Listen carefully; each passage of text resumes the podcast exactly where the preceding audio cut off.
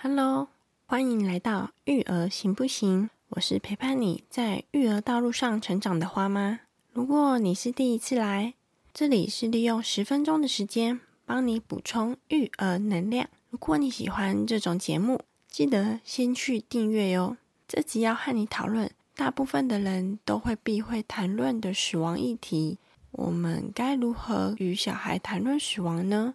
如果你也不晓得怎么跟小朋友讨论死亡，今天的节目内容可以给你不同的想法，并实际模拟练习一下与小孩谈论的方式。废话不多说，Let's go！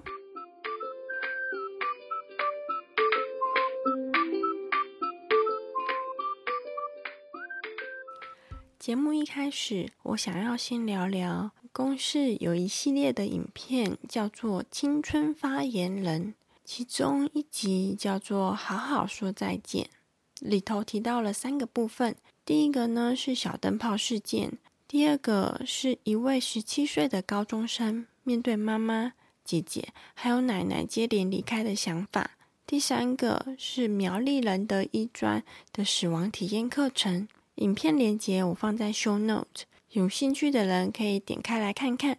让我印象最深刻的是里头的小灯泡事件。讲述这件事的是他的亲生姐姐小蝌蚪，他用他小小年纪的角度和视野去回忆整起事件。因为这个影片，我也才知道小灯泡的绰号是小蝌蚪。和他爸妈去妇产科产检的时候，看到超音波荧幕里的宝宝在发光，所以小蝌蚪问了他的爸妈：“可以叫他小灯泡吗？”小蝌蚪也回忆，在小灯泡出生后，他们做了许多有趣的事情，拥有许多美好的回忆。直到爸妈跟他说小灯泡去当天使了以后，小蝌蚪从一开始难过的情绪转为愤怒。我们来假设一下。这只是假设哦。如果小蝌蚪的爸妈没有跟小蝌蚪说清楚关于死亡这件事，可能会造成的负面影响有什么呢？有的小孩可能会将亲人的死归咎于自己，例如小朋友可能会认为都是我平常不听话才会害小灯泡死掉。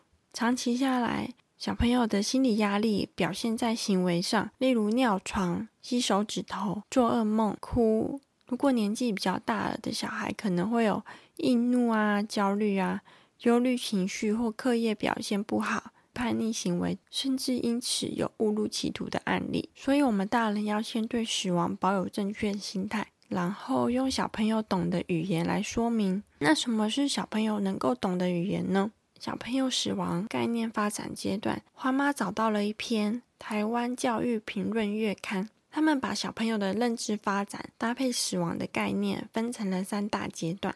学龄前这个阶段的孩子受到卡通或故事书的影响，认为生命会像海绵宝宝那样再度复活，即使被大石头压扁，还是可以站起来，觉得死亡是可逆的、暂时的。而且和自己没有关系。如果是五到九岁的小孩呢？这时候的小孩已经知道死亡就是生命的结束，而且所有生命都会有结束的一天。但他们依旧认为死亡和自己没有太大的关系，甚至觉得只要想办法。人就可以避免死亡。同时，有些小孩会将死亡拟人化，例如比你去世的人变成了天使，或者是世界上有死神的存在。下一个阶段呢，是九岁到青春期。这个阶段的小孩已经完全明白死亡是不可逆的，所有生命都会结束，自己也不例外。于是，对于死亡开始觉得有些许的害怕。有一部分小孩会开始探索生命的意义，借此了解人生和死亡的关联。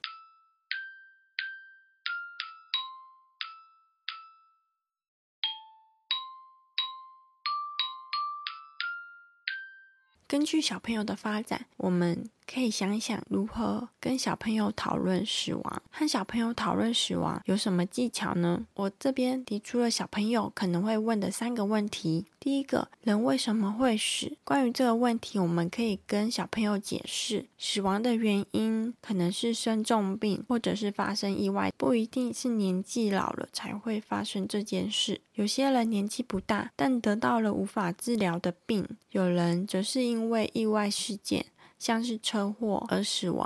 第二个，死了会怎么样呢？我们可以跟小朋友说明，死亡就是身体没有了呼吸。心跳，身体没有办法运作，就好比玩具坏掉了，没有电了，没办法修复了，所以也不能再使用了。第三个人死了会去哪里呢？如果小朋友这样子问，我们大人可以依照我们的信仰和小朋友说明人死了之后所进行的丧葬过程与仪式，让小朋友有机会接触丧葬仪式，让小朋友能理解丧葬仪式的过程，接纳小孩表达自己的感受与情。绪意外总是不可预测。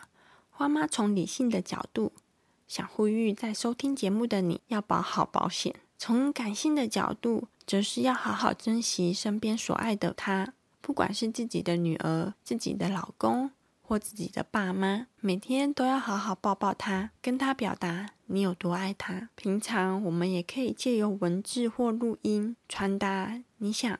对你所爱的人想说的话，借由这个主题，我会想要借由文字传达给花花我有多爱他，所以我写了一封信给花花。亲爱的花花，对不起，没有办法牵着你的手，在你的身边陪伴你长大，因为妈妈的身体就像玩具一样没电了，所以妈妈去了另一个世界。但你不用害怕，妈妈来和你打勾勾，做约定。如果你在大自然中，看到圆形或椭圆形的东西，这就是你平常最爱画的两个形状嘛？圆形和椭圆形，也是我平常在教你画的形状，就是妈妈在远方守护你的象征。那如果妈妈变成了动物呢？如果妈妈变成了狗，我会用尾巴卷起圆圈的形状；如果妈妈变成了地上的蚯蚓，我会把身体卷成椭圆形的形状，让你知道我就在你身边。我知道你会难过，会想哭，没关系，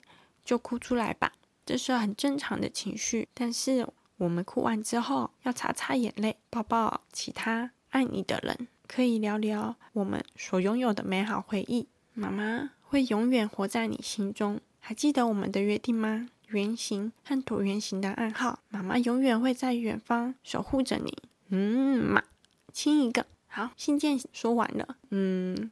我觉得二零二零年真的是一个变化多端的一年。我们借由别人的离开，可以更加珍惜身边的人，也是一种生命的课题。人的一生当中会经历生老病死，宝宝出生有出生的喜悦，人类或者是我们的宠物离开，也会有难过的感受，这是再正常不过的事。如果我们大人能以坦然的态度面对死亡，就可以在生活中对小朋友进行机会教育，让小孩平常累积正确的概念。如果真的遇到自己所爱的人离开的时候，就能以正确的心态来接受。谢谢你的收听，希望节目内容有帮助到你。